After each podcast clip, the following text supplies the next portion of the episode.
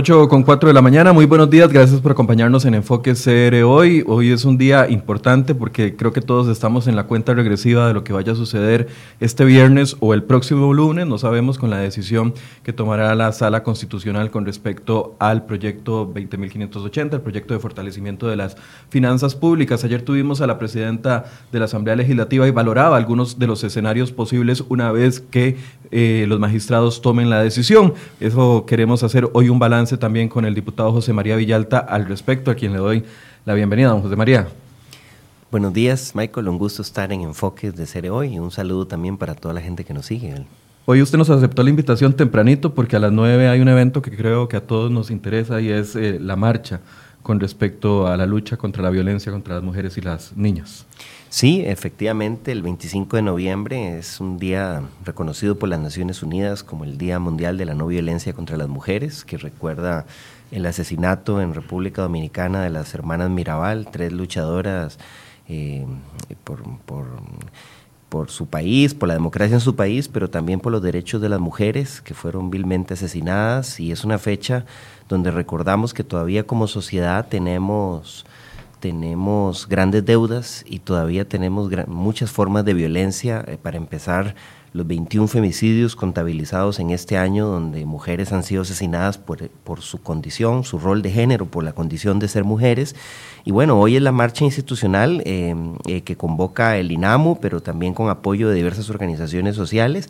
Hay otra manifestación el propio domingo 25 y realmente creo que el sentido de esto es como sociedad alzar la voz, eh, movilizarnos y visibilizar una problemática que todavía sigue siendo escondida en algunos casos. No, y, con, ejemplos muy crudos, ¿verdad? El, asesinato de esta muchacha Stephanie en Escazú es uno de los ejemplos que más nos golpea. Ayer veíamos a la fiscal general Antier haciendo un allanamiento porque dos madres habían permitido que se violara y se grabara a, sus hijas teniendo relaciones sexuales menores de edad. Y uno dice, eh, ¿cómo es posible que tenemos una ley tan fuerte como la es la de la penalización contra la violencia doméstica o de la violencia doméstica y, y todos los años hacemos, tratamos de hacer conciencia, pero se siguen presentando los casos? Sí, es que estos casos son las manifestaciones más violentas, más crudas, pero realmente el problema es más profundo, tiene que ver con lo que llamamos violencia estructural, con, condiciones sociales que están predeterminadas que favorecen o facilitan la violencia, eh, que facilitan la discriminación contra las mujeres. Salarialmente en nuestro país las mujeres siguen ganando menos que los hombres, se les sigue recargando las labores de cuidado que no se contabilizan como, como trabajo. Ni se paga ni se cotiza por ello. Sí, todavía hay, hay hombres a quienes se les ha educado, se les ha enseñado en su casa que son, se les ha hecho creer que son superiores, que las mujeres son como objetos que pueden poseer y no que son seres humanos con igualdad de derechos.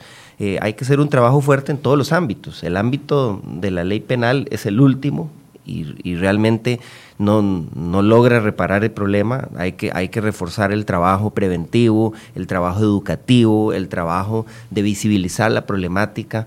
Eh, y por eso las, las, movilizaciones como la de hoy no van a resolver el problema, pero son importantes porque hacen visible un problema que, pues, que algunos quisieran ignorar.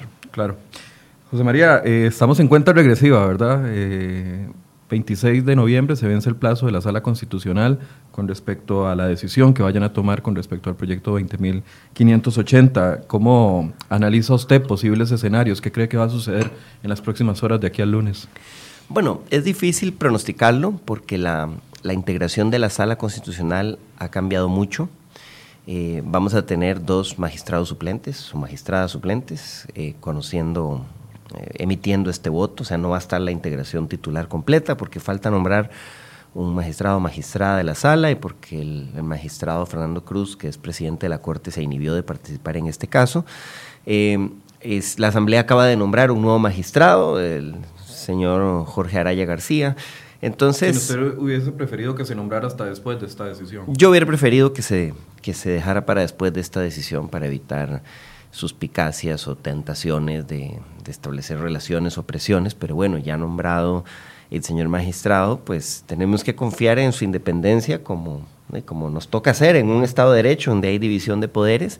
Em, hemos visto eh, situaciones que no nos han gustado, como eh, eh, actitudes o discursos del gobierno dirigidos a ejercer una presión sobre la sala constitucional, como a inducir o a, casi que amenazar a la sala constitucional para que falle a favor del proyecto de ley. al final, pues yo sigo esperando que la, la, sala haga una sentencia sólida, bien fundamentada y que analice con objetividad y equilibrio este caso, que es un caso muy polémico, y bueno, pues aunque no tengo la bolita de cristal, me inclino a pensar que no, que difícilmente la sala va a, echar por tierra todo el proyecto, para que difícilmente lo va a enterrar o va a decir que, que todo el trámite es inconstitucional. Me inclino más a creer que podría ser una salida salomónica donde la sala señale algunas inconstitucionalidades. Eh, todos los casos probablemente serán por mayoría, porque es un tema muy polémico, pero no, no veo en el horizonte como, como la opción más probable una sentencia que, que entierre el proyecto de ley. Probablemente si se señalan inconstitucionalidades será por mayoría y serán aspectos que obligarían a la Asamblea a corregir cosas, pero que difícilmente van a enterrar el proyecto. Corregir cosas en comisión, devolverlo a comisión. Pues sí, depende, depende del trámite que se señale, que se señale. Eh, por ejemplo, si hay alguna inconstitucionalidad, el trámite que está previsto en la Asamblea es que el proyecto va por un trámite, por un periodo corto a la Comisión de Consultas de Constitucionalidad, que es una comisión que se reúne solo cuando hay votos de la sala relacionados con proyectos de ley, para que la comisión recomiende, recomiende cómo corregir el error. Y lo más viable, en la mayoría de los casos, es quitar, sacar los artículos, los artículos cuestionados, que esa siempre es una una opción, devolver un poco el proyecto, quitarle las cosas más controversiales o más cuestionadas y seguir con el trámite. Ese es para mí el escenario más, más probable. Tampoco veo, como, como esperaría el gobierno, que la, salga, que la sala salga eh, modificando el criterio emitido por la Corte, ¿verdad? Que el criterio sobre sobre la afectación del proyecto de ley al Poder Judicial y la exigencia de 38, de 38 votos. Hay una consulta eh, presentada por los diputados que apoyan el que apoyan el proyecto de ley, que lo que buscan es que la sala modifique el criterio emitido por la Corte Plena en el sentido de que hay artículos que le afectan. Eh, eso tampoco lo veo probable. Eh, o sea, ¿usted cree que sí se van a necesitar los 38 votos? Creo que el escenario más probable es que el proyecto no se caiga totalmente y que sí se necesiten, sí se mantenga la exigencia de 38 votos. ¿Usted ha pensado cambiar su voto? ¿Usted votó en primera instancia de que, en contra de este proyecto? Yo cambiaría mi voto o valoraría cambiar mi voto si, si se abriera lo que hemos pedido desde hace mucho tiempo, un periodo corto, razonable, donde se puedan eh, corregir aspectos del proyecto de ley, modificar cosas eh, eh, atender algunas, por lo menos, de las principales preocupaciones que diversos sectores de la ciudadanía han planteado. No lo veo como el escenario más, más posible. Lamentablemente veo una actitud muy cerrada, muy terca de parte del, del gobierno eh, y en ese sentido, pues si el proyecto se queda igual que como está, no, no, podría, no podría cambiar mi voto, aunque reconozco que hay un problema fiscal serio. Lamento que hayamos dejado pasar una oportunidad por tener una reforma fiscal más equilibrada, más justa. A eso, a eso quería llegar. Eh, usted dice, si no se cambian los aspectos que hemos venido pidiendo desde el principio, entonces mi voto se mantiene en no. Es complicado porque votar no sería como no hacer nada por solucionar el problema. Bueno, bueno, eh, dichosamente yo no puedo, no, no tengo ese problema, digámoslo así, porque a lo largo de todo el trámite hemos planteado innumerable, probablemente somos la fracción que más propuestas ha, planteado para corregir y mejorar el proyecto de ley. Eh, yo veo que eh, a hoy de, de, alguna manera el gobierno nos ha llevado a este escenario. Cuando empezó la discusión teníamos varias opciones. Ellos escogieron un proyecto muy restringido, y que genera y que genera gran controversia, pero que no permite resolver el problema fiscal porque la recaudación estimada en el mejor de los casos sería apenas 1.5, 1.6 del PIB, cuando lo que se necesita es al menos un 3% del PIB para Claro, pero es una, una, solución, aunque sea muy básica, pero es solución al fin y al cabo. Sí, una pero una, una solución que ha generado gran controversia, que ha incendiado el país. Eh, que es insuficiente y que nos tendría dentro de dos años discutiendo otra reforma fiscal. Em, em, y una solución que, refuerza, refuerza la desigualdad. Eh, eh, dentro de dos años el gobierno va a tener que hacer lo que, lo que planteamos que había que hacer desde este momento, que es, por ejemplo, una reforma integral a la ley del impuesto sobre la renta, eh, otras medidas para combatir la evasión y, y, pues yo lamento que no haya habido la visión de, de entrarle a esos temas en este, en, este momento. Eh, obviamente yo no espero que el proyecto sea la, la, versión perfecta que a mí me gustaría, pero sí echamos de menos una mayor capacidad y, y, una mayor flexibilidad, y creo que la mayoría de la ciudadanía costarricense le pasa lo mismo, de negociación y de diálogo por parte del gobierno. Usted vota no, ¿cuál sería entonces su aporte como solución a este problema en el panorama que tenemos? Que yo sé que es un panorama complicado. Hemos planteado y le hemos planteado al gobierno que si el plan fiscal se cae, em, eh, aprobemos una ley de contingencia fiscal. Una propuesta similar a la que se aprobó en el periodo 2002-2006 durante el gobierno de Abel Pacheco, que sería un proyecto que se podría tramitar rápidamente porque generaría menos controversia, donde, eh, donde se podría aumentar eh, tributos que no afectan directamente a la población, concentrarse en la parte tributaria, de que no afectan directamente a los sectores más vulnerables y que podrían generar rápidamente una recaudación adicional, como ya se comprobó. Pero superior a ese 1.5. 2002, 2004. no, sería una solución rápida para, para generar probablemente lo mismo que el plan fiscal, que el gobierno espera recaudar con el plan fiscal, eh, mientras se discute una reforma más integral, que es de todas maneras lo que vamos a tener que hacer. Ok. Eh, decía la ministra de Hacienda sentada ahí en esa silla donde usted está y, la semana anterior y doña Carolina Hidalgo ayer sentada acá que ir en contra del proyecto es lo más fácil, porque es recibir los aplausos de la gente que está en huelga en este momento y además no ser parte de la solución. Por eso quería que, que por eso ahondo en, en, el tema de qué soluciones se proponen a este punto con este panorama, no con panoramas de hace ocho meses o, o, o, a futuro. Y le pregunto, ¿es fácil decir que no? No, no, que va, no es fácil. El, el, plan fiscal tiene también un gran apoyo. Tiene el apoyo de una mayoría de, de de sectores con, poder económico, de una mayoría de medios de comunicación, de un sector importante de la población y de todo el gobierno que tiene su maquinaria volcada en esa propuesta como, como, como su plan A, su plan B o su plan C. O sea, yo creo que siempre, cuando se están discutiendo políticas públicas, hay que tener plan B y plan C. El gobierno ha puesto todos los huevos en la misma canasta en este proyecto de ley como su única opción y nos ha llevado a este escenario cada vez más controversial. Yo obviamente estoy muy preocupado eh, y me lo pregunto todos los días porque reconozco que al habernos llevado a este escenario y al haber perdido tanto tiempo que se podría haber aprovechado negociando con otros sectores, construyendo otras alternativas, si se cae el plan fiscal existe un peligro real de que el gobierno no tenga capacidad de maniobra, capacidad de cintura para plantear alternativas. y, y obviamente que colapse la economía del país no creo que sea algo que nadie quiera. Doña Carolina decía ayer, eh, si tiene que devolverse a comisión y tiene que plantearse modificaciones, esto podría extenderse hasta marzo y ya para esa época estaría el Fondo Monetario Internacional acá. ¿Usted ve ese panorama?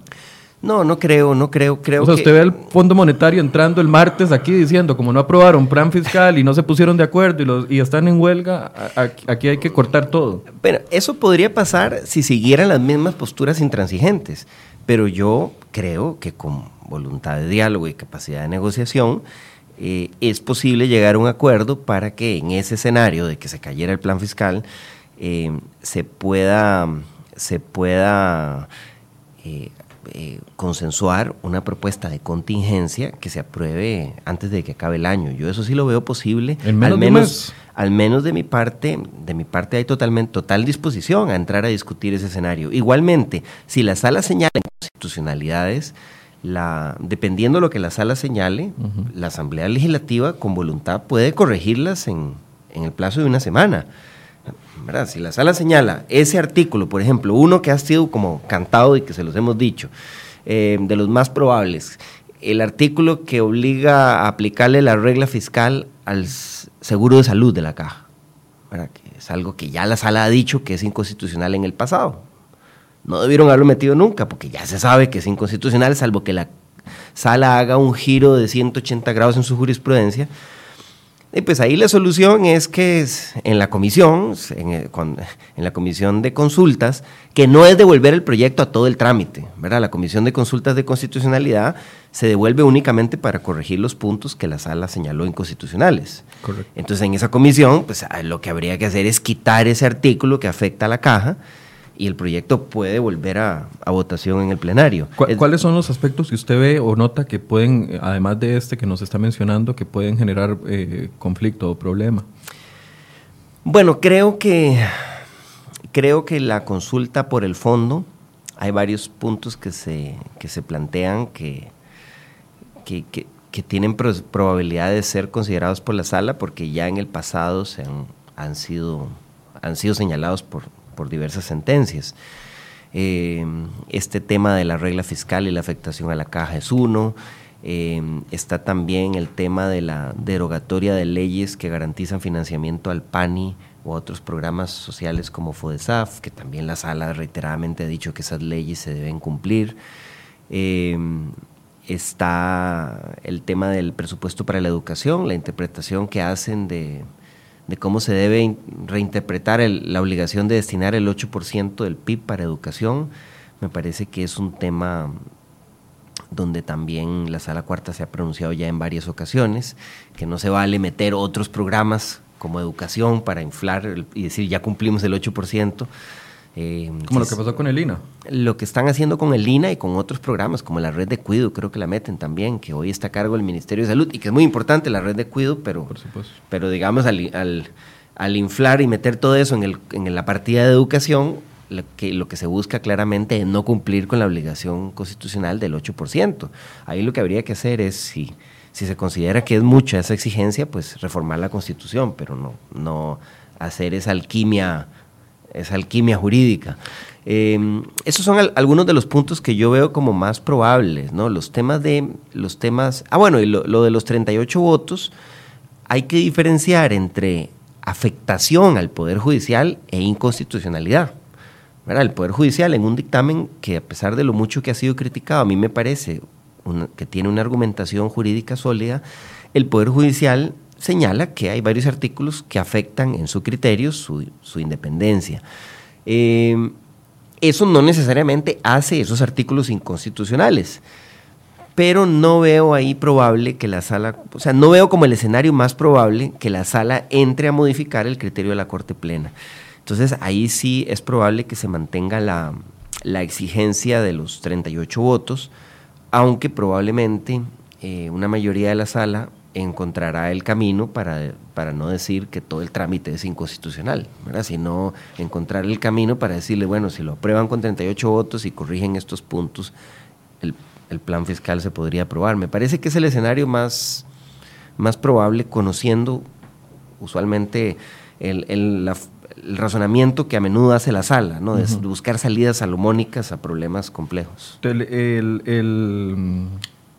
los 14 puntos que tocan el empleo público, ¿usted cree que va a haber algún problema en sala constitucional con respecto a eso? Creo que creo que que es poco probable que esos puntos sean que esos puntos sean sean objetados. No, no, no son los temas que se, que se plantean con más fuerza en las consultas, ¿verdad? Las consultas no se concentran en eso. Eh, entonces, como la sala usualmente en estas consultas se refiere a los puntos más, a los puntos consultados únicamente, mm, no veo que haya un pronunciamiento sobre ese tema en particular. Doña Carolina Hidalgo decía ayer que, respondiendo otra vez o volviendo al tema de, de los que votan que no y los que votan que sí, Decía, es muy fácil ver la conciencia que tienen los partidos que ya han estado en gobierno con respecto al tema de las finanzas públicas. Y ponía como ejemplo, vea quiénes votaron a favor, Unidad Social Cristiana, Liberación Nacional y el PAC, quienes se oponen, Restauración, Frente Amplio, eh, PIN, que son partidos que nunca han estado en gobierno. ¿Usted cree que esa valoración es, es correcta? Ustedes se oponen porque nunca han estado en el papel de tener que tomar decisiones fiscales. Bueno, em, yo difiero de doña Carolina, con mucho respeto difiero. Yo creo que, que estar en gobierno debería implicar también hacer esfuerzos por, buscar soluciones más integradoras, soluciones más integradoras y más integrales. Eh, y creo que, el gobierno del PAC ha claudicado en este tema. Me parece que, que de alguna manera ella aplica aquello de mal de muchos, consuelo de tontos, ¿no? Eh, como, como, ahora, como ahora son gobierno y han claudicado a, hacer a, la, a la aspiración de hacer una reforma fiscal más justa, pues se escuda en, en fracasos de otros gobiernos, de la deliberación o de la unidad, pero me parece que me parece que el PAC claudicó primero cuando Luis Guillermo Solís y planteó que en los dos primeros años de su gobierno no iba a hacer ninguna reforma fiscal. Yo era candidato presidencial en esa... Incluso recuerdo, Michael, eso fue, en el último debate, en el debate de Repretel. Luis Guillermo Solís salió con, gran, con la, como la gran gracia, ¿no? que en ese momento fue aplaudida. Eh, la gran oferta al electorado fue que él no iba a hacer una reforma fiscal en los dos primeros años. Y bueno, yo por lo menos me quedé sorprendido. ¿Cómo no va a hacer una? No la va a hacer nunca, porque si no la hace en los dos primeros años ya no la hizo. Entonces esa fue la primera renuncia del PAC. Eh, en este nuevo gobierno entró Carlos Alvarado con un gran apoyo ciudadano. Podía haber usado ese capital político para trabajar. Incluso de su partido. El Frente Amplio fue protagonista a favor de Carlos Alvarado. Claro, para claro. Que Carlos Alvarado llegara a ser presidente. Ante la disyuntiva de, de, Carlos o Fabricio, claro, apoyamos a Carlos, pero, pero una mayoría de la ciudadanía lo hizo. Y, y ese capital político, que ahora ha sido dilapidado, pudo haber sido utilizado para construir una reforma más integral, una reforma más completa, más equitativa.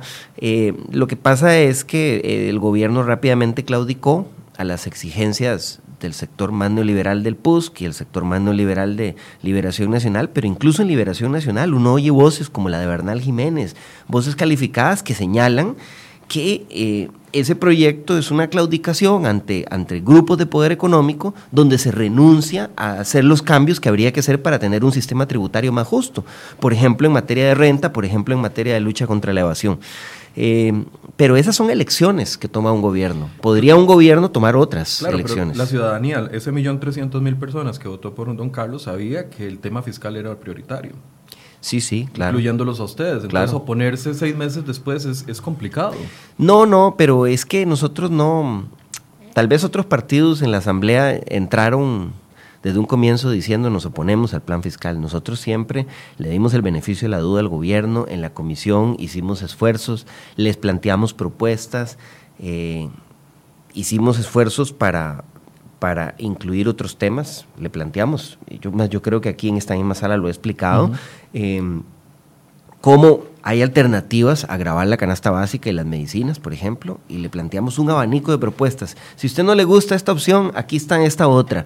Le planteamos como cuatro o cinco escenarios donde se podían tomar recursos de otros lados sin golpear esos bienes de consumo esencial. Eh, es decir, no fue una una oposición que ya estaba predeterminada, sino que el, mismo escenario y la misma discusión que se ha dado a través de estos meses nos ha llevado a este lugar, pero podríamos haber llegado a otra conclusión perfectamente. Don José María, ¿qué efecto cree que va a tener eh, la resolución de la Sala Constitucional con respecto a la huelga específicamente, sabiendo de que el origen y el argumento principal que han sostenido los que se mantienen en huelga en este momento es la no vota, o sea, la no aprobación del proyecto 20.580?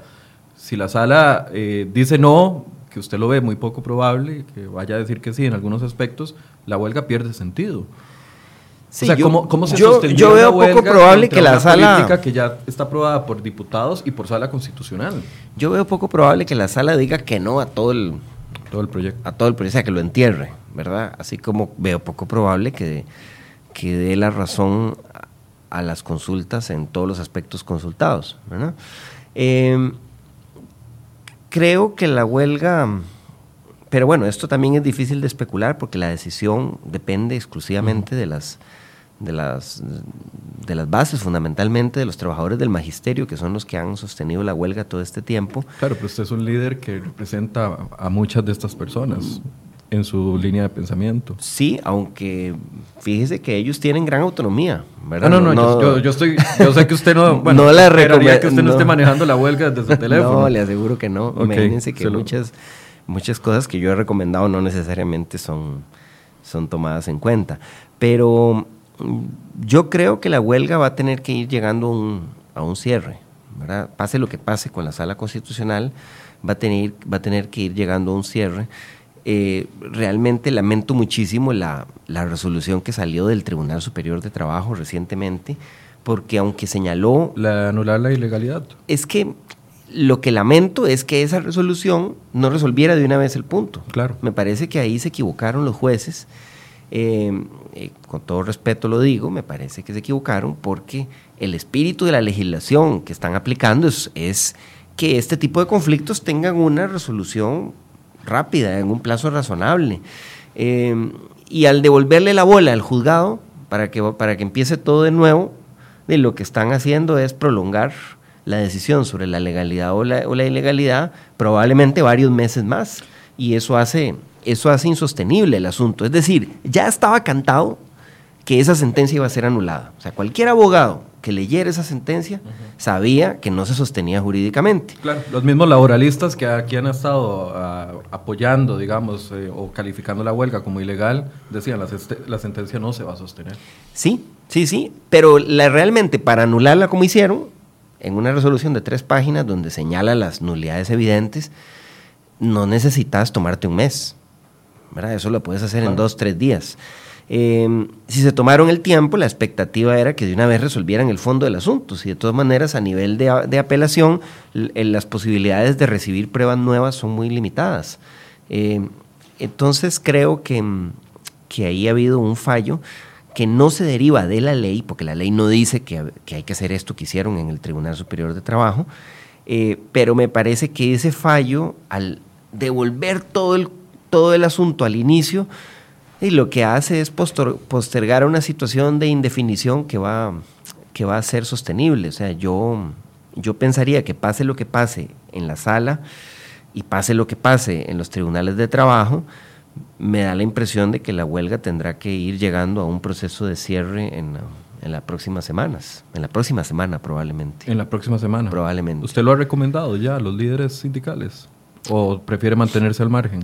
Pues yo desde hace tiempo planteé, yo desde hace tiempo planteé que, y, lo he planteado en las actividades a donde voy, que es una decisión del movimiento, eh, pero que, ellos deberían analizar el escenario todo el tiempo que el plan fiscal iba a estar en la sala cuarta, los tiempos muertos que hay ahí, eh, y en todo caso tomar una decisión estratégica sin prolongar innecesariamente un proceso de desgaste, sino prepararse para las luchas que vienen. Eh, y sí, desde el momento en que el, en que el plan fiscal fue aprobado en primer debate, yo planteé que mi opinión es que debía, debían hacer una revisión y un replanteamiento de la lucha.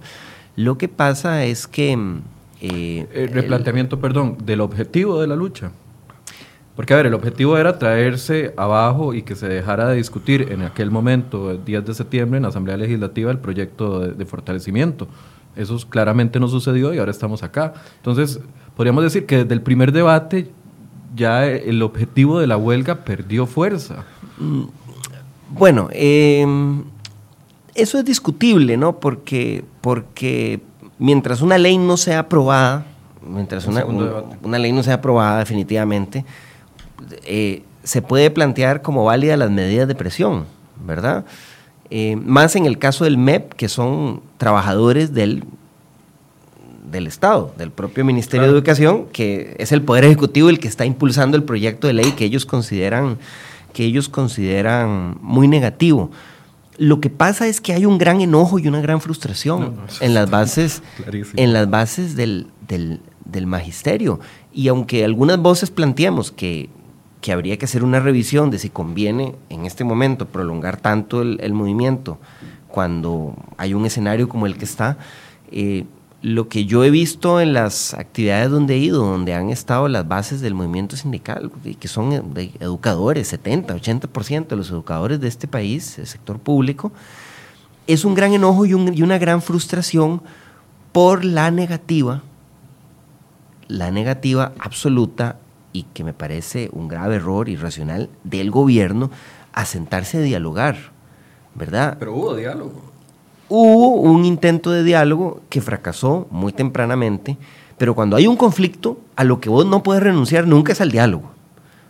Y tienen más de 40 días de no sentarse. eso no. dejaron sentado al, ministro de Educación. Eso no es diálogo, no, miren. Eh, eh, cuando hay un conflicto, las partes tienen que buscarse y seguir hablando, seguir dialogando. El ministro de Educación lo que dijo es, ¿cómo, vengan dialogar, a dialogar con alguien que no, una contraparte que no quiere dialogar. No, es que lo, es que la otra la otra parte dice lo contrario. El movimiento sindical lo que dice, el gobierno el gobierno no nos respeta como interlocutores, no nos toma en serio, no vamos a ir a, hacer tonto a la oficina del ministro de Educación cuando... Por supuesto, pero ninguna de las dos partes quiere ceder en sus intereses. Hay posturas, obviamente, obviamente ha habido posturas, posturas muy duras o intransigentes en ambas partes, pero en mi opinión el gobierno tiene una responsabilidad particular, porque el gobierno como autoridad, al ser ellos los que están impulsando el proyecto que genera tanta controversia, no podían tomar la actitud cerrada del presidente Alvarado de decir, ah, ya les gané, ya, les gané, jajaja, ja, ja, ustedes perdieron, yo gané, como un chiquito de escuela. Eh, y cerrarse a reconocer como interlocutores, porque el ministro los llama a su oficina, pero el gobierno, el Poder Ejecutivo, el Ministerio de Hacienda, el Ministerio de la Presidencia, el propio presidente, ni siquiera los ha, recibido, los ha querido recibir. ¿Qué hacían en el pasado en este país los presidentes que han sido reconocidos como verdaderos estadistas? Cuando había una huelga, iban y se reunían con los trabajadores en huelga y no, y no les cedían en todos los puntos, pero se reunían, dialogaban, negociaban. Aquí se cayó el primer intento tímido de negociación y el gobierno se enrocó y dijo, no, ya no, voy a ya no voy a dialogar, como si no fuera un movimiento que tiene un apoyo multitudinario. La huelga es un hecho social, no importa si nos gusta o no nos gusta, cuando hay una huelga que tiene apoyo de las bases y que esas bases sienten que su lucha es justa, la única forma de resolver el conflicto es sentándose a dialogar. Y hay antecedentes, así se ha construido este país. Yo, eh, yo recuerdo historias del, de, don Pepe Figueres que se iba a la zona sur a negociar y a dialogar con los trabajadores bananeros en huelga, aunque la huelga fuera ilegal. ¿Qué decía él? No, huelga es huelga, hay una realidad política, una realidad social. Claro, pero el país no puede tampoco arrodillarse ante los intereses de un grupo tan pequeño como lo son los educadores. Bueno, no son, algunos decían que era el ejército del país, no creo que sean un grupo tan pequeño.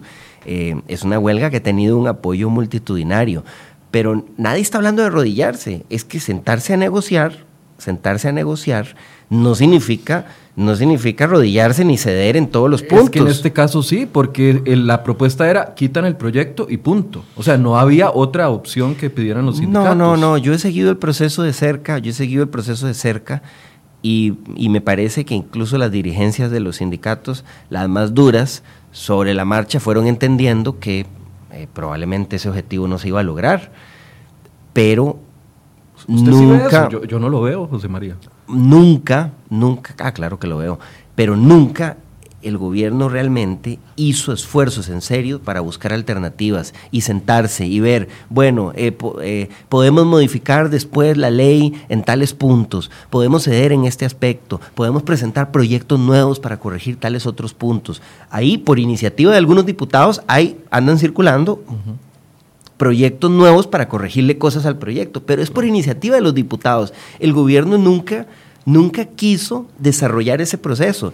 Y es porque la actitud del gobierno, de los que están liderando el gobierno, de Rodolfo Pisa, del, del, grupo más neoliberal que está en el gobierno, lo que vio siempre fue esto como una oportunidad de pasarle la planadora por encima. Aquí vamos a aplastar a los sindicatos porque ellos quieren venir con otras reformas. Aquí bueno, no empleo público, está anunciadísimo y, y, la ministra Aguilar habla de venta de activos del Estado y están hablando de una reforma integrada a las pensiones. Entonces ellos vieron la oportunidad, la oportunidad de quebrarle la columna vertebral al movimiento sindical y, sobre todo al magisterio, que es el grupo más fuerte. Entonces, en el magisterio perciben esto como un ataque al cuerpo, o como una cuestión de odio y de ataque visceral hacia ellos. Y en esas condiciones, percibido así el asunto, obviamente lo que tenés es la tormenta perfecta. Entonces, el punto es, elegimos un gobierno con capacidad de diálogo, de negociación, de buscar acuerdos, de unir a los costarricenses, o un gobierno que quiere incendiar la pradera, que, incendiar la, la pradera para que los conflictos aquí se agraven y se profundicen. Bueno, lo que hemos visto es una actitud totalmente intransigente, inexplicable para la, para la realidad de Costa Rica. Yo no estoy diciendo que vayan y se arrodillen y cedan todos los puntos, ¿no? Pero el al diálogo no se podía renunciar. ¿Y esa actitud intransigente usted no la ve en los sindicatos? También veo, también veo que producto de esta dinámica de cada vez mayor confrontación y cada vez más personalizado, cada vez sentir más al cuerpo el conflicto, más personalizado el conflicto, también veo que por supuesto eh, se dan se dan de ambas partes esas posturas intransigentes, claro, y entonces un conflicto, la gracia de de, lidiar con un conflicto es destensar, buscar alternativas, buscar escenarios de solución, de, diálogo, válvulas de escape. Pero cuando más bien te dedicas a echarle más leña al fuego, más leña al fuego al conflicto, eh, obviamente no lo vas a resolver nunca. Ahora, 75 días eh, en huelga, 76, ya no, no, recuerdo cuántos son, eh, usted lo ve como un logro, porque así lo interpretan los sindicatos. De hecho, orgullosos de que esta huelga es aún mayor que la huelga del sector bananero en los años 80, etc.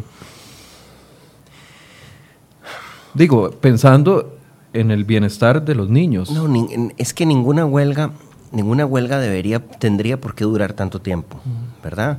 Eh, eh, la huelga es una medida de presión extrema y obviamente su ejercicio implica que es necesario abordar el asunto con, con alternativas de diálogo y, de negociación y, resolver el conflicto. Eh, y el hecho de que se haya prolongado tanto un conflicto, claro, desde la óptica de los trabajadores que están en huelga, ellos exaltan su resistencia a pesar de, todo el... Porque eso de que, ah, esos vagos que, que, no quieren trabajar, no, obviamente es muy duro estar, estar sosteniendo una lucha en estas condiciones, con una opinión pública en contra, recibiendo ataques de muchos lados, no es fácil para ellos. Entonces, claro, eh, exaltan la resistencia de haber, de haber resistido, de haber logrado resistir durante tanto tiempo. Pero obviamente como sociedad, como sociedad, como colectivo, es un fracaso que, que, un conflicto se prolongue y que más bien, y que más bien eh, las actitudes de las partes que deberían resolverlo sea como echar más leña al fuego y no buscar, y no buscar y no buscar soluciones. A mí me hace mucha gracia porque, porque ahora que ha durado, que se ha extendido este conflicto, entonces empiezan a salir voces de, bueno, pero entonces hay que prohibir la huelga y hay que castigarlos y hay que sancionarlo. Y se les olvida que en Costa Rica la mayor parte del tiempo estuvieron prohibidas las huelgas. si vemos la historia de Costa Rica, cuando se aprobó el Código de Trabajo, el Código de Trabajo prohibía las huelgas en las plantaciones agrícolas. No fue hasta que la Corte Plena declaró inconstitucional ese artículo, antes de que existiera incluso la Sala Cuarta, que se permitieron las huelgas en las plantaciones agrícolas, cuando toda la historia de Costa Rica en el siglo XX se construyó en el contexto de huelgas en las plantaciones agrícolas. Estuvieron prohibidas y eso no evitó que existieran cuando se dieron grandes injusticias en perjuicio de los trabajadores. Hasta los años 90, eh, durante el gobierno de Calderón se corrigió esto, pero hasta los años 90 el, la huelga de los funcionarios públicos era delito. Había un delito que se llamaba abandono de funciones y era delito castigado, eh, penado eh, en el Código Penal, que fue señalado por la OIT como una norma inconstitucional y, por una denuncia internacional que pusieron varios sindicatos, el país tuvo que reformar ese artículo. Pero era delito. Igual hubo huelgas. Cuando hubo conflictos graves, hubo huelgas. Porque la huelga es una realidad social. Entonces no puedes pretender eh, con artículos de la ley resolver un conflicto cuando la única forma de resolver los conflictos en una sociedad democrática es sentándose a dialogar y a buscar soluciones y eso es a lo que ha renunciado este gobierno. Más allá del plan fiscal y de todos los proyectos que quieran meter después, a mí lo que me tiene aterrorizado es la actitud prepotente, intransigente, eh, de este gobierno para lidiar con el conflicto social. Eh, eh, esos visos autoritarios, esa actitud de Carlos Alvarado de creer que está jugando un juego de Nintendo. ¡Ah, les gané! Ah, vean qué gato que soy yo. Pero eso no lo ha hecho el presidente. Eso usted lo interpreta. Eso es lo que usted cree que hace el presidente cada vez que... Él, él, dio, él dio declaraciones así, dio declaraciones así justo en el momento en que el plan fiscal se aprobó en primer debate Pero la actitud es esa. La actitud es esa. La actitud Ahora, es... ¿No hubiese sido más estratégico que el, el movimiento sindical hubiese llegado con un proyecto de ley eh, impulsado incluso por usted, que es cercano a, a, los sindicatos, que ahorita aquí me pone alguien, Suni Silvia. Entonces, ¿qué hizo Sofía Guillén? Ella hizo propuestas, el entrevistador no está informado, pero es que lo cierto es que no hubo un proyecto integral. Eh, los sindicatos han dado partes de soluciones, pero no hay un proyecto integral como poniéndose en el zapato de gobierno, ok, bajo este panorama, bajo esta situación, bajo estos límites de pago de bonos del tesoro, letras del tesoro, con esta amenaza de 90 días de las calificadoras de riesgo, esta es la propuesta. Eso no existió. Bueno, eh, porque lo entiendo, no es, no es labor de los educadores hacer un proyecto de ley, no es labor de Albino Vargas hacer un proyecto de ley. El movimiento sindical presentó 39 propuestas. Uh -huh. 39 propuestas. Pero eran propuestas. Pero que aplicadas juntas podían haber generado, sin los temas más polémicos de este proyecto, una recaudación similar a la del 20.580. Eh, esas propuestas, la mayoría, o prácticamente todas, las tradujimos en proyectos de ley que están en la Asamblea y en mociones al plan fiscal. ¿verdad? Alternativas sí hubo. Yo sí le reconozco que tal vez lo que nos faltó fue, fue redactar como la versión alternativa del combo fiscal, agarrar y redactar todas esas propuestas y convertirlas en un solo proyecto alternativo. A eso es lo que me refiero, Eh, ponerle números.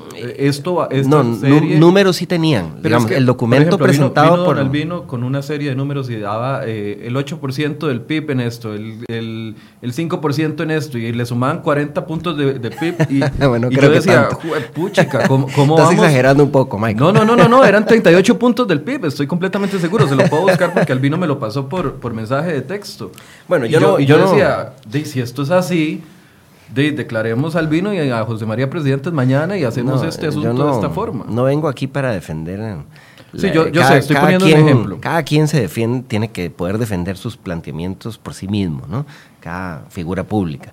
Pero lo que sí es cierto es que si ustedes analizan el documento de los 39 puntos, eh, hay propuestas muy serias. Y esas propuestas las tradujimos, si no todas, por lo menos el 90%, las tradujimos en mociones al plan fiscal.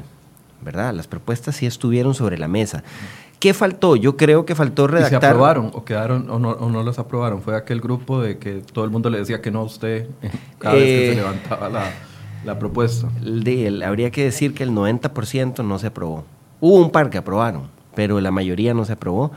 Eh, y faltó redactar probablemente la, la reforma, faltó redactar la reforma integral a la ley del impuesto sobre la renta, que es una tarea pendiente, porque ahí se necesita obviamente el concurso del Ministerio de Hacienda para poder hacerlo bien, y la reforma integral al Código de Normas y Procedimientos Tributarios y fortalecimiento del- de, la, de la administración tributaria para poder, digamos, eh, abordar más integralmente la lucha contra, contra la evasión fiscal. Esos proyectos, esos proye- el único proyecto integral que estuvo redactado fue el del IVA, ¿no? Que ahí sí, ahí sí le, le metieron candela al asunto.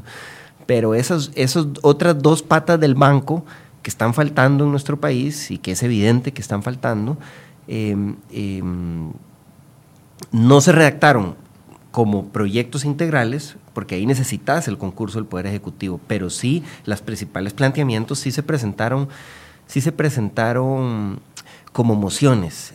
Pero bueno, yo a lo que voy a propósito de la huelga, Michael, es que está bien, no quisieron negociar el plan fiscal, lo, decidieron que lo que les servía era negociarlo con la derecha de liberación, la derecha de la unidad, sumar los votos, que las cámaras empresariales estuvieran contentas y, lo aprueban así.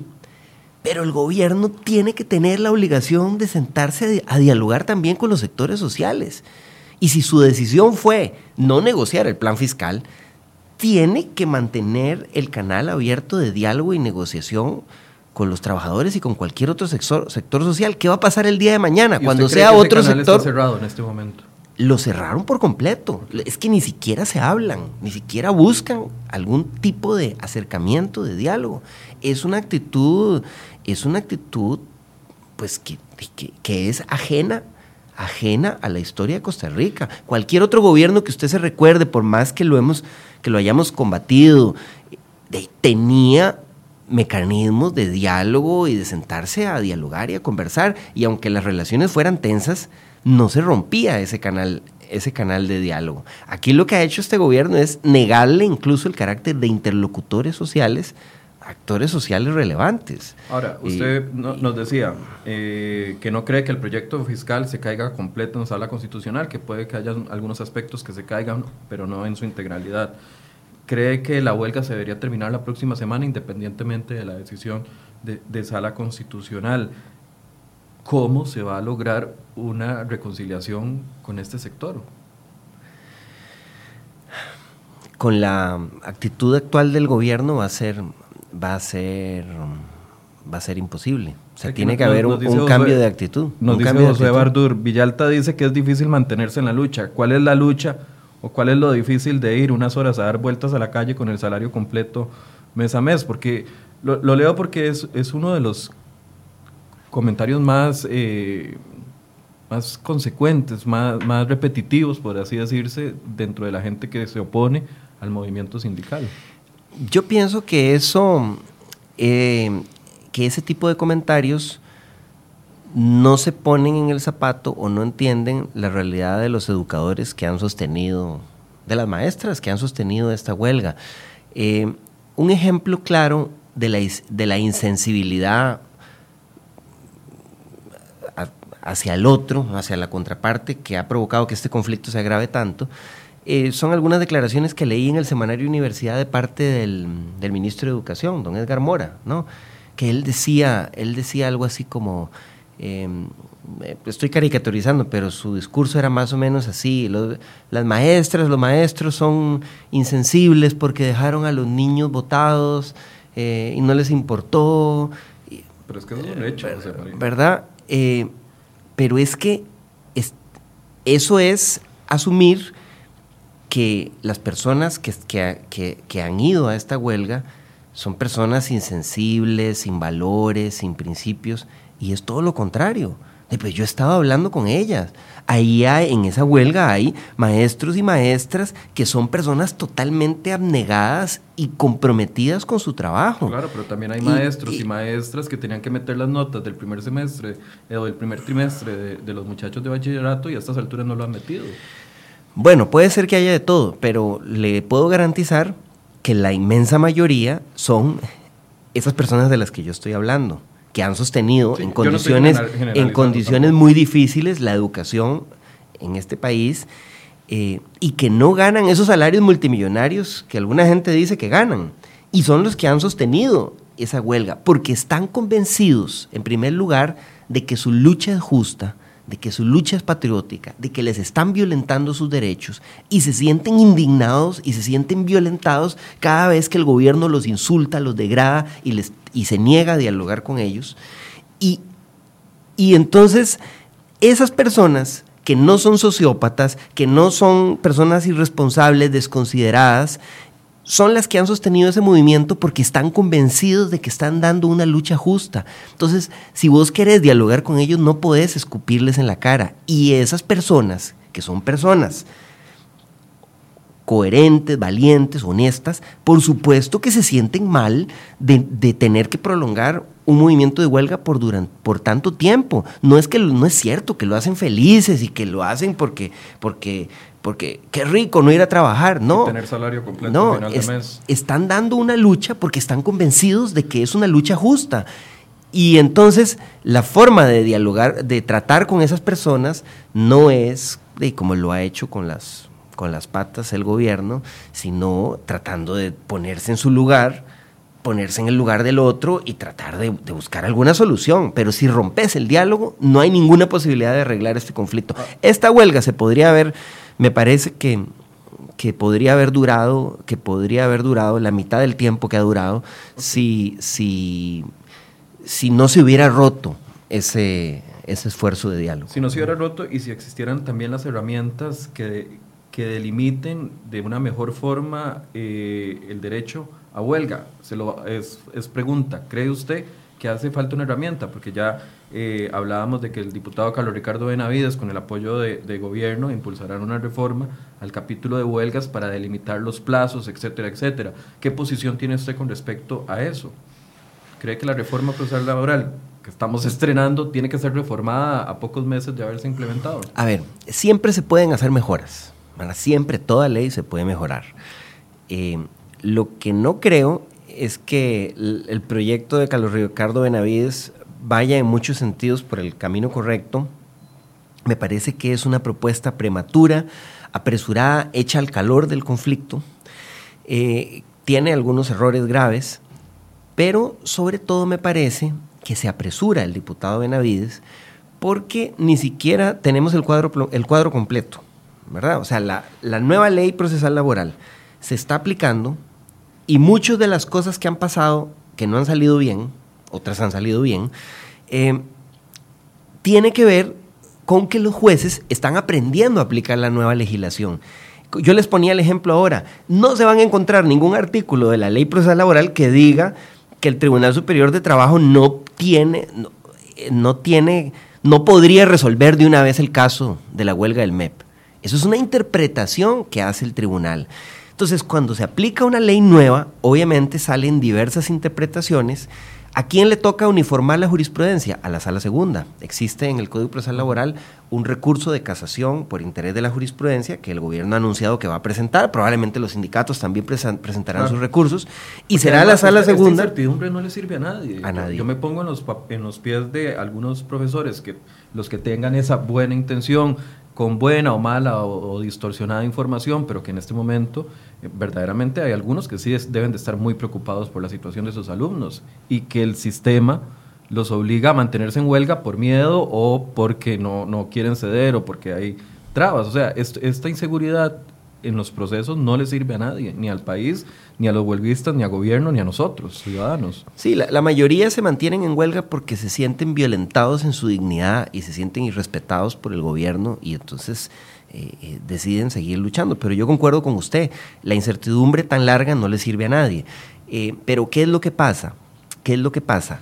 La sala segunda, que es la que tiene la última palabra sobre cómo se debe interpretar la legislación, ni siquiera se ha pronunciado, ni siquiera se han presentado los recursos para que se pronuncie, porque la legislación es muy nueva. Entonces todavía ni siquiera se ha sentado la jurisprudencia, o sea, todavía ni siquiera sabemos si los problemas que se han planteado son problemas de la ley, problemas de aplicación, problemas de interpretación. De información de los jueces. ¿Verdad? De formación de los jueces.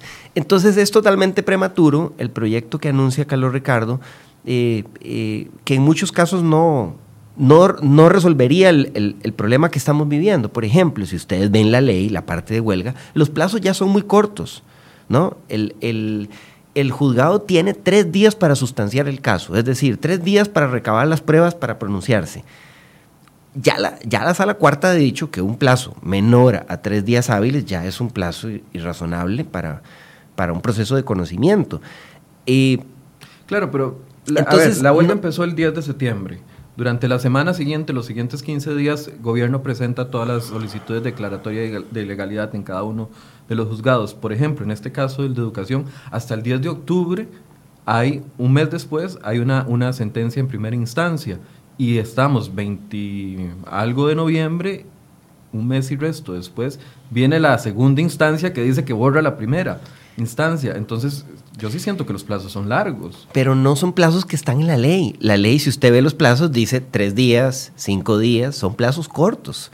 Lo que pasa es que eh, son varios factores. Una ley nueva que se está aplicando, jueces que están aprendiendo a aplicarla, un conflicto súper complejo, que no es lo mismo la huelga en la oficina de en la oficina de Ugieres de la, del edificio Sion, que la huelga de, de, miles de educadores, eh, 50 mil, 60 mil educadores en todo el país. Entonces, obviamente, para poder mapear ese conflicto, te tomas más tiempo que tres días.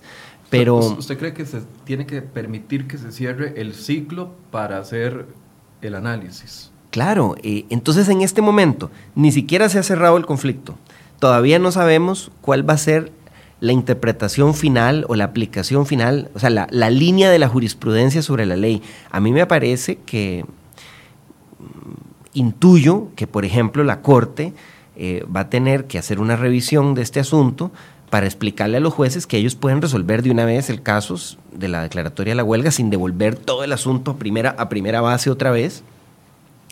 Pero, pero igual, aunque todo eso se corrija, aunque reduzcan más los plazos y los conviertan en plazos irreales, eh, eh, aunque hagan algunos de los cambios que anuncia, que anuncia Carlos Ricardo, la huelga en el MEP se hubiera dado igual. Porque una huelga con 80% de apoyo en una institución tan grande como el MEP, no la vas a parar con leyes. Igual se hubiera dado. Cuando hay una huelga que es un hecho social, la, única forma, la única forma es dialogar hubiésemos tenido en una semana o 15 días tal vez una resolución en primera instancia y tal vez en un 15 días después en segunda instancia y le daría certeza a todo el mundo. Sí, probablemente. Em, em, esa huelga es muy probable que sea legal, ¿verdad? Pero no porque nuestra legislación sea muy alcahueta. O sea, bajo los parámetros internacionales de la Organización Internacional del Trabajo, es altamente probable que la huelga del MEP sea una huelga legal y, que el proyecto de Carlos Ricardo, aunque él le gustaría ilegalizar, no va a poder ilegalizar eso porque, porque hay instrumentos internacionales que el país ha firmado. Eh, entonces, ponerle que la hubieran declarado legal hace, hace, un mes, que es probablemente lo que, lo que hubiera pasado. igual el gobierno hubiera tenido que sentarse a negociar, que es lo que no ha querido hacer. Entonces, igual mejor te hubiera sentado a negociar sin esperar los 70 y, los 70 y pico días. Me explico, eh, la ley no puede resolver todas las situaciones sociales.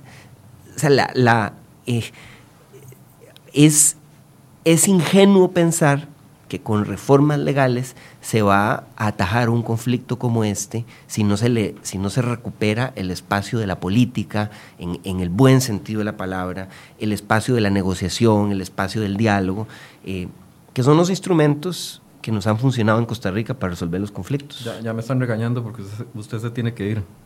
Ya son las nueve de, Está muy interesante la discusión. Está interesante, sí. Aporto algo que nos envía el, el exdiputado Mario Redondo. Dice, escenarios ante la resolución de la Sala Cuarta sobre Plan Fiscal 1. La Sala tiene en sus manos tres consultas de constitucionalidad. El plazo para responderlas vence el lunes. Puede referirse tanto a aspectos de fondo como de forma. Bueno, todos estamos muy interesados en que sea hoy, porque ha habido mucho rum rum, pero efectivamente la sala envió un comunicado ayer recordando que el plazo vence hasta el próximo lunes. El plazo es el lunes, sí, sí, sí. Eh, muchas veces la sala saca este tipo de resoluciones polémicas los viernes. Los viernes, sí. Los viernes. Eh, pero podría ser el lunes también. Ok. ¿Un cierre? Bueno, eh, agradecerle el espacio. creo que, que después de este capítulo va a seguir existiendo Costa Rica, va a seguir, van a seguir existiendo la mayoría de nuestros problemas, van a seguir existiendo este y otros conflictos y ojalá que recuperemos la capacidad de sentarnos a dialogar entre todos los sectores, porque esa va a ser la única forma de que podamos solucionar los grandes problemas que nos apremian, independientemente de lo que pase hoy con la sala cuarta, independientemente de lo que pase con la huelga eh, las, los problemas estructurales, la raíz que, que, nos llevó a este conflicto va a seguir ahí y esa solo la vamos a arreglar si hacemos un esfuerzo entre todos. ¿Y usted recomienda a los educadores que la huelga se acabe la próxima semana? Yo creo que ellos tienen que reunirse este fin de semana, dependiendo lo que pase en la sala constitucional o a principios de la próxima semana y tomar una decisión eh, eh, valorando, valorando también su estrategia a mediano o largo plazo, porque sus luchas no se van a acabar aquí. ¿verdad? Podrán, la historia de Costa Rica está llena de leyes que se han aprobado y que después se caen o que después se vuelven inviables o que después hay que reformarlas, porque no hay suficiente consenso social al respecto. Entonces, los temas por los que ellos están luchando no se van a acabar aquí, van a seguir en los próximos años. Y entonces lo lógico sería que hagan un análisis de la correlación de fuerzas, un análisis de, la, de sus propias fuerzas y de sus propios objetivos a mediano o largo plazo. Pero también le exijo al gobierno que tienda puentes y que, y que acabe con esa postura intransigente, cerrada, y que retome también el canal de diálogo para posibilitar que esto no se siga prolongando.